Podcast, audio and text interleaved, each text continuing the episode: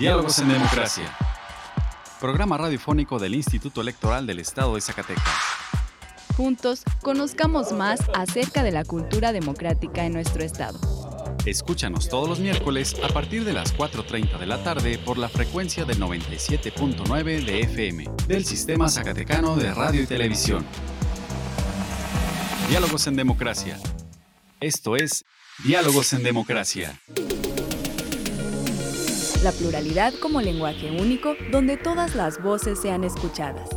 Diálogos en Democracia. Programa radiofónico del Instituto Electoral del Estado de Zacatecas. Un acercamiento a la diversidad de ideas y pensamientos. Comenzamos. Diálogos en Democracia.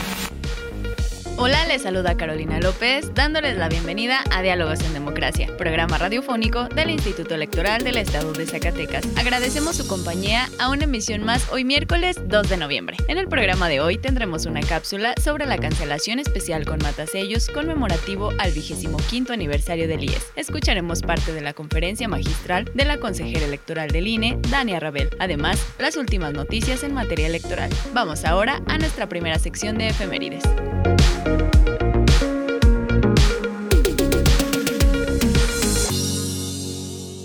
Pluralidad, donde todas las voces son escuchadas. Diálogos en democracia. Esta semana en la historia. Efeméride. 31 de octubre de 1811. Nace Santos de Gollado, quien se distinguió como político y militar liberal con importante participación en la etapa de reforma. Primero de noviembre de 1914. La Convención de Aguascalientes designa al general Eulalio Gutiérrez como presidente provisional de México. 2 de noviembre, Día de Muertos. Una mezcla tradicional entre la cultura de los pueblos originarios de México y la religión católica. 3 de noviembre de 1792. En la Nueva Galicia, hoy estado de Jalisco, abre sus puertas la Universidad de Guadalajara. 4 de noviembre de 1899. Nace en Villahermosa, Tabasco, Carlos Pellicer, poeta de la vanguardia mexicana. 5 de noviembre de 1853. En México es inaugurada la primera línea telegráfica. 6 de noviembre de 1911. Francisco I. Madero y José María Pino Suárez toman posesión de los cargos de presidente y vicepresidente de la República Mexicana. La libertad de elegir y decidir es solo nuestra. Diálogos en democracia. Diálogos en democracia. Explorando ideas a través del diálogo. Hablemos de. Se realizó la cancelación especial con matasellos conmemorativo al 25 aniversario del Instituto Electoral del Estado de Zacatecas. La licenciada Rocío Bárcena Molina, directora general del Servicio Postal Mexicano, fue la encargada de dirigir el magno acontecimiento y después dirigió las siguientes palabras. Para Correos de México es un honor participar en esta cancelación especial para la celebración de sus 25 años de historia. Correos de México ha acompañado la historia de nuestro país.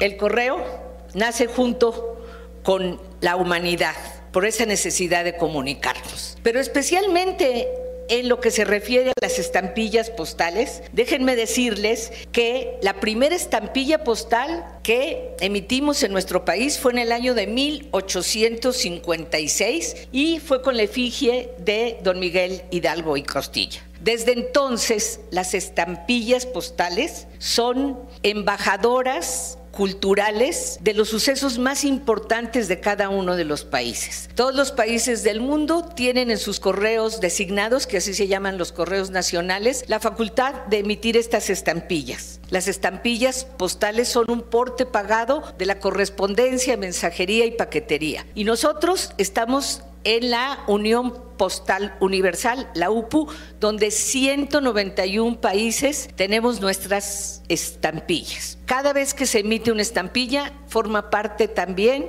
del acervo filatélico, que en todo el mundo tiene clubes de filatelistas, como aquí también en Zacatecas existe, y que hacen la colección de las estampillas. Hago esta referencia para decirles que es muy importante la celebración de estos sus primeros 25 años con un testimonio que nos permite formar parte del acervo histórico. Por eso, en nombre de los 13 mil empleados postales, 7 mil carteros, aquí nos acompañan algunos que son, forman parte del Servicio Postal Mexicano aquí en Zacatecas, en nombre de todos ellos, les agradezco infinitamente que hayan pensado en nosotros para compartir este momento. Enhorabuena, les deseo larga vida. Nosotros tenemos muchos, muchos siglos como Correos de México, pero estos primeros 25 años son de una fortaleza. Y finalmente, ¿qué nos hermana con el Instituto Electoral del Estado de Zacatecas? que todos los días construimos y trabajamos una patria mejor. Muchas gracias y larga vida a ustedes. En el marco de los festejos del 25 aniversario del Instituto Electoral del Estado de Zacatecas, se impartió la conferencia magistral 25 años construyendo la democracia en Zacatecas por la consejera electoral del INE, la maestra Dania Paola Rabel Cuevas. Me da muchísimo gusto estar con ustedes el día de hoy y sobre todo en el marco de esta conmemoración del 25 aniversario del Instituto Electoral del Estado de Zacatecas. Estoy convencida que este tipo de eventos nos permite hacer una especie de corte de caja para voltear a ver todos los logros obtenidos, ver todo lo que hemos construido, pero también para mirar en prospectiva los retos que tenemos que afrontar. La consejera Dania recordó un poco de historia de la ciudadanización de las autoridades electorales. No podemos hablar de autoridades electorales sin detenernos en la ciudadanización de los institutos electorales. Creo que eso es fundamental como punto de partida. Eso marca un antes y un después en los trabajos de las autoridades administrativas electorales. Por una razón que me parece muy sencilla. Al final de cuentas, pues nadie puede ser juez y parte. Así es que no podemos pedir que no haya una intervención del Estado pues si es el propio Estado quien está organizando esas elecciones, si es el propio gobierno, llámese estatal o ejecutivo federal. Entonces es fundamental la ciudadanización en la construcción de los institutos electorales, tanto el local como ahora ya el nacional. ¿Qué cambió con la ciudadanización de las autoridades administrativas electorales? Yo resumiría todo esto en que se fortaleció la confianza de la ciudadanía en la autoridad electoral. Todas las autoridades requieren de tener la confianza de la ciudadanía para existir y además para perdurar en el tiempo. Sin embargo, las autoridades electorales estoy convencida que requieren aún más la confianza de la ciudadanía porque si no la tienen, eso puede tener consecuencias irreparables e inmediatas. En el marco de un proceso electoral, si la ciudadanía no confía en la autoridad electoral que organizó ese proceso, pues claro que cuando se den los resultados puede haber inestabilidad social, inestabilidad política e incluso derramamiento de sangre. Es fundamental que la gente confíe en el árbitro electoral. La maestra Dania destacó los argumentos para la creación del Instituto Electoral del Estado de Zacatecas en el año de 1997 para una búsqueda constante de sistemas que representen y concreten las aspiraciones colectivas de paz, justicia social, bien común y trabajo conjunto de todas las fuerzas políticas. Una de las ventajas con las que nace el Instituto Electoral del Estado de Zacatecas es que nace autónomo, lo cual es un excelente punto de partida. Y aquí me parece que también hay que hacer otra reflexión. Actualmente con el Sistema Nacional de Elecciones que tenemos, tenemos algo que hemos denominado federalismo colaborativo. En ese momento, desde luego, no teníamos ese sistema, pero sin embargo, quizá de manera menos frecuente, menos constante como lo vemos ahora, pero sí había una retroalimentación de la experiencia federal a la local y viceversa. Así es que creo que ese fue el motivo justo por el que nace el Instituto Electoral del Estado de Zacatecas como un organismo autónomo, porque parte también de la propia experiencia federal y de los beneficios de que se fuera autónomo. También resaltó que Zacatecas fue de los primeros pocos estados electos que tuvo una gobernadora antes de que se establecieran las reglas de paridad en las postulaciones para las gubernaturas. En el caso específico del Instituto Electoral del estado de Zacatecas, hubo alternancia casi inmediata después de su creación en 1998, pero además también vale la pena destacar que Zacatecas es uno de esos pocos estados selectos en donde hubo una gobernadora antes de que se establecieran las reglas de paridad en las postulaciones para las gubernaturas. Creo que eso es también relevante. Finalmente, la consejera electoral comentó que las propuestas de la reforma electoral no deben de ser regresivas, sino al contrario, abonar a la construcción de la democracia. Hoy vemos que se reedita una discusión que ya habíamos visto hace unos años cuando eh, culminó con la reforma constitucional de 2014, con la creación del Instituto Nacional Electoral y de los organismos públicos locales electorales, pero hay que recordar que esto surge porque había una exigencia en particular de un partido político que pedía la desaparición de los institutos electorales locales. El argumento que se utilizaba en ese momento era que los poderes locales designaban a las y los consejeros locales y ello significaba una captura política al generar alineación con el gobierno en turno.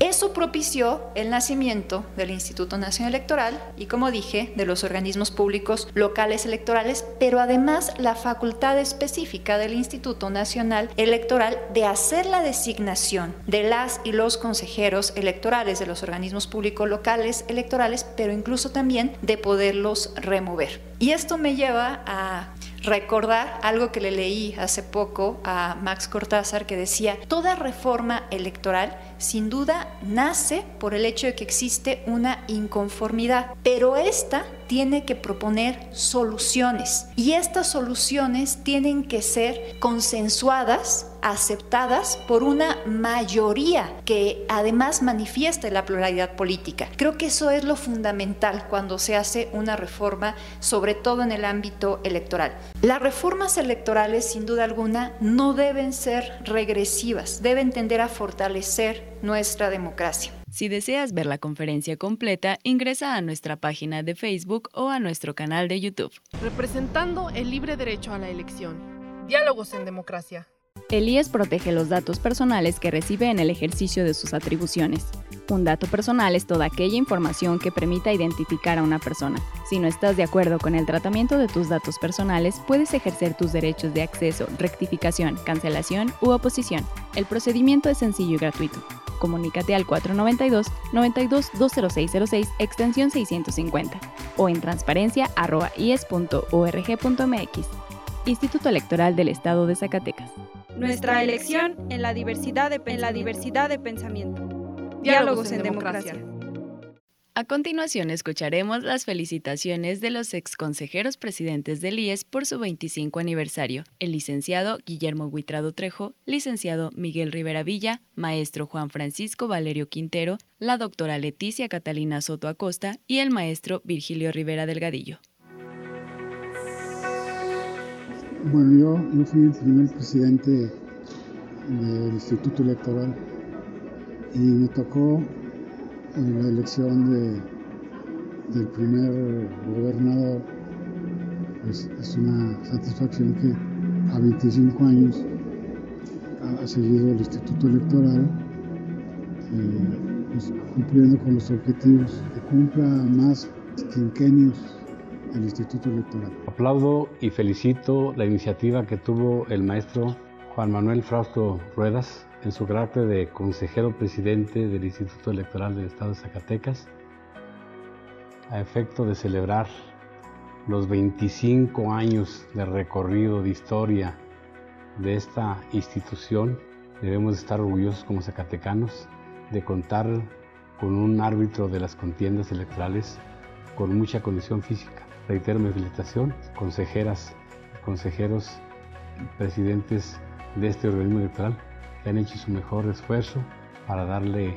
a Zacatecas elecciones limpias, tranquilas. Es un placer para mí regresar a las instalaciones del Instituto Electoral del Estado, donde tuve la oportunidad grandiosa, diría yo, de participar en un proceso electoral que me dio conocimiento mucho más cercano de la calidad de la vida pública y del estado que guarda la esperanza social que afortunadamente para mí creo aún no ha muerto. El Instituto Electoral del Estado celebra 25 años de existencia. En este cuarto de siglo ha tenido un desempeño que está evidentemente a la vista de toda la ciudadanía Esperamos, por tanto, entonces, una larga vida a los organismos electorales, particularmente a nuestro Instituto Electoral del Estado de Zacatecas. Envío una felicitación a todos quienes pertenecen a la gran familia del Instituto Electoral del Estado de Zacatecas por estos primeros 25 años de vida. Ha sido un gran orgullo pertenecer al IES y presidir un consejo rico en debate y pródigo en la construcción de acuerdos. En el IES tenemos la convicción de que la democracia es un valor por el que vale la pena luchar y que la libertad y la igualdad son su fuerza y su razón. Felicidades. Comunidad Electoral de México y de Zacatecas. Enorme satisfacción felicitar y dirigirme a la gran familia del Instituto Electoral del Estado de Zacatecas por sus 25 años de existencia. Formar parte del IES, Instituto Electoral del Estado de Zacatecas, ha sido una grata, reconfortante, desafiante y contrastante experiencia. Y a toda su comunidad electoral le he de decir, preserven, colegas del IES, la democracia y su gran institución. Y por supuesto, les diría felicidades por estar y por vivir. Ojalá muchas décadas más esa larga vida del Instituto Electoral del Estado de Zacatecas. Asimismo, el consejero presidente del INE, doctor Lorenzo Córdoba Vianelo, también felicitó al IES por su vigésimo quinto aniversario. Hola, ¿qué tal?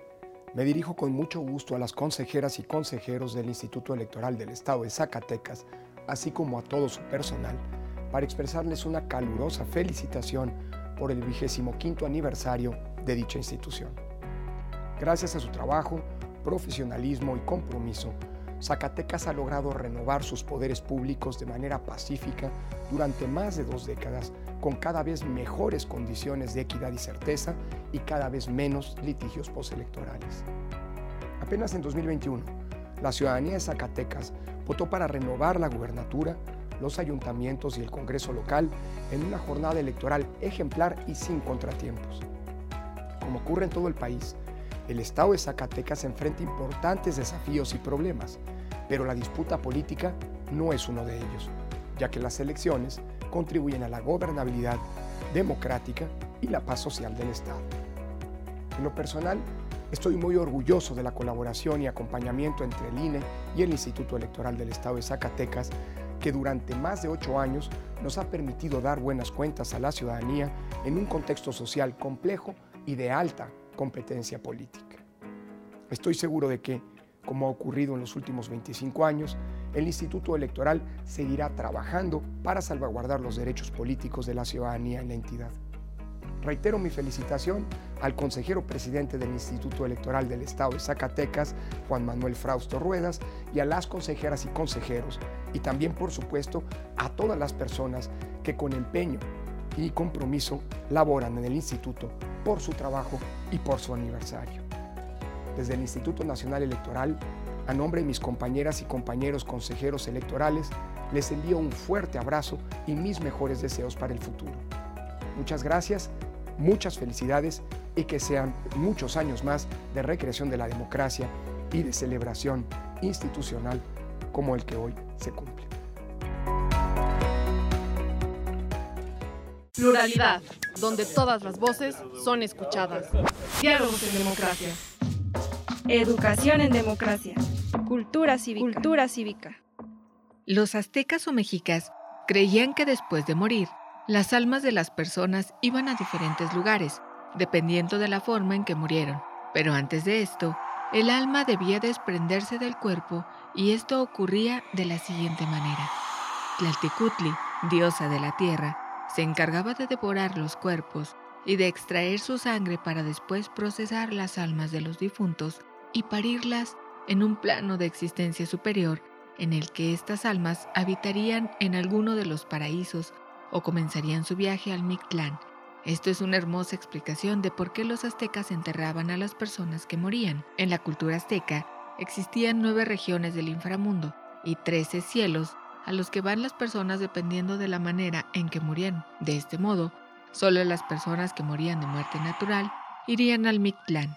Pero primero deberían de recorrer las nueve fases del inframundo, empezando por el Itzcuitlán, que es la enorme costa de un gigantesco río que debe ser atravesado para poder llegar al siguiente punto, para lo que eran ayudados por un Xoloscuincle, que es una raza de perro sagrada para los mexicas, que sería el encargado de ayudar a la gente a cruzar con seguridad hacia el otro lado. Pero si la persona en cuestión había maltratado alguna vez a un perro en vida, estos animales se negarían a ayudarles, razón por la cual la costa estaba repleta de almas perdidas que no pudieron llegar más allá por sus malas acciones con los animales.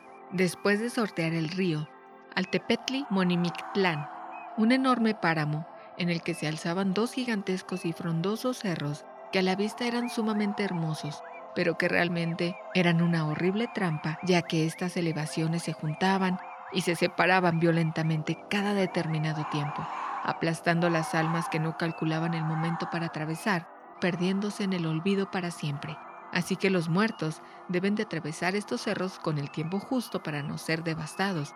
Pasando estos cerros se encontraba el ímpetu, un lugar en el que se elevaba una enorme montaña que brillaba reluciente como el oro, pero que realmente estaba formada por filosas piedras de obsidiana negra que cortaban a los muertos mientras subían a la cima siendo una prueba muy dura de superar, pero que debe ser completada para llegar al siguiente estrado, la región denominada Segueloyan. A partir de este nivel, inicia una región llamada Ixeje que no es más que un infierno congelado.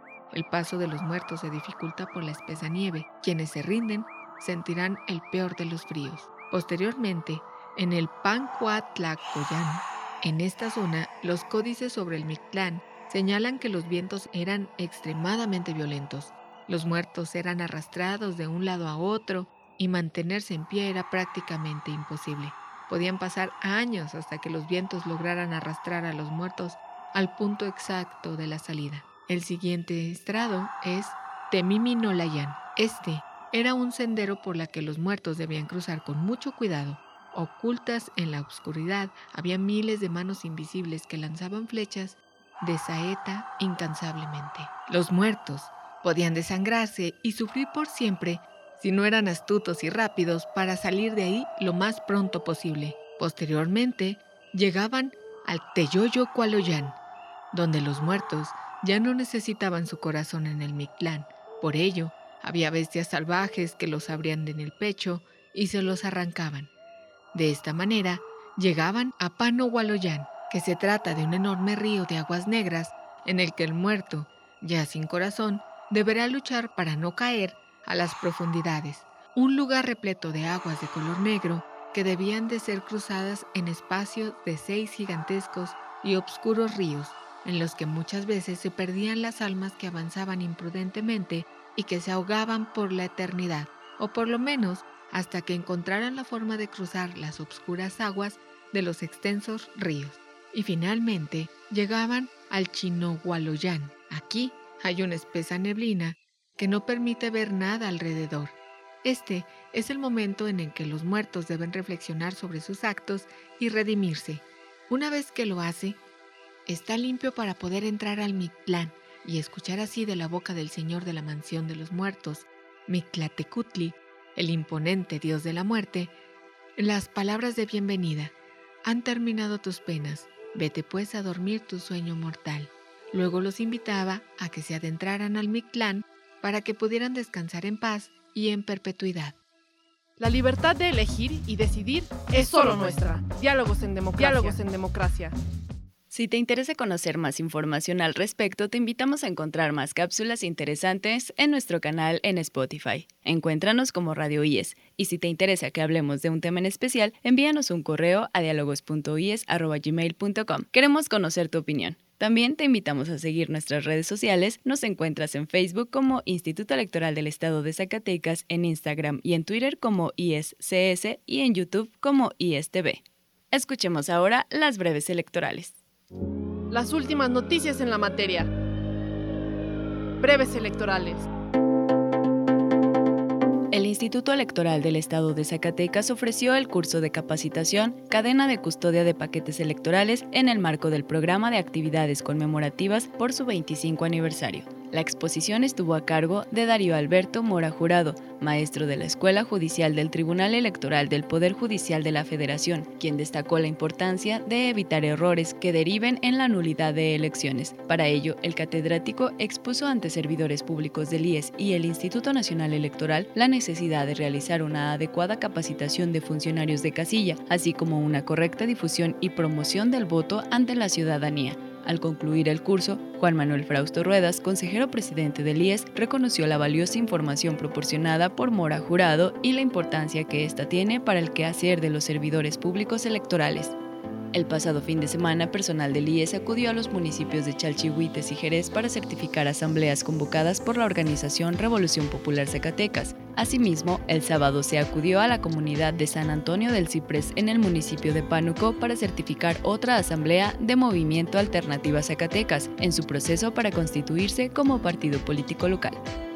En sesión extraordinaria convocada el pasado lunes 31 de octubre, el Consejo General del IES aprobó el proyecto de acuerdo del Consejo General del Instituto Electoral del Estado de Zacatecas por el que se aprueba la distribución y aplicación de ingresos por adecuaciones al presupuesto de egresos de esta autoridad administrativa electoral local para gasto ordinario del ejercicio fiscal 2022 con base en el dictamen que presenta la Comisión de Administración de este órgano superior de dirección.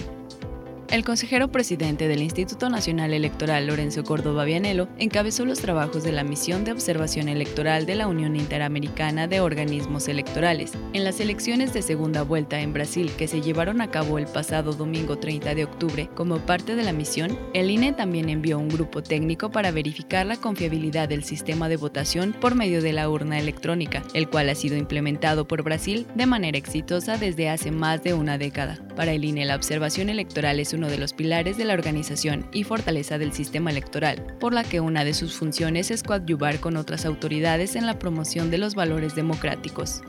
Si conoces a niños y a niñas que estén cursando quinto o sexto de primaria y que muestren interés en la escritura, esta información es para ellos. Las y los invitamos a participar en el concurso de cuento Desarrollando los Valores Democráticos. Consulta la convocatoria en nuestra página web www.ies.org.mx.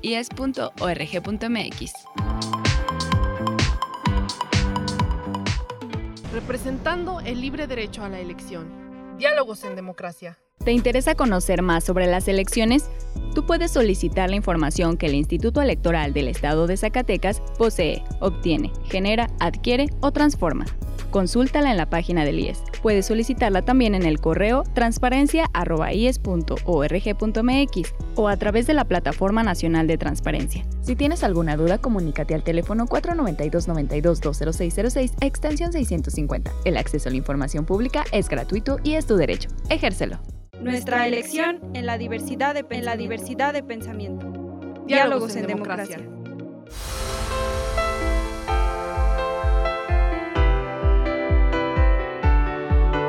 Estimados radioescuchas, hemos llegado al final de esta emisión. Agradecemos su compañía en esta tarde y esperamos nos vuelvan a escuchar el próximo miércoles en punto de las 4.30 de la tarde. Agradecemos a Radio Zacatecas el apoyo para la difusión de este programa. También agradecemos el apoyo y el acompañamiento de Antonio Castro, Horacio Rodríguez y Virginia Perusquía. En el IES estamos celebrando 25 años Felicitamos a todas y a todos los que hemos contribuido junto con la ciudadanía zacatecana a fortalecer la democracia de nuestro estado. Que sean muchos años más. Se despide de ustedes Carolina López Frausto. Que tengan una excelente tarde.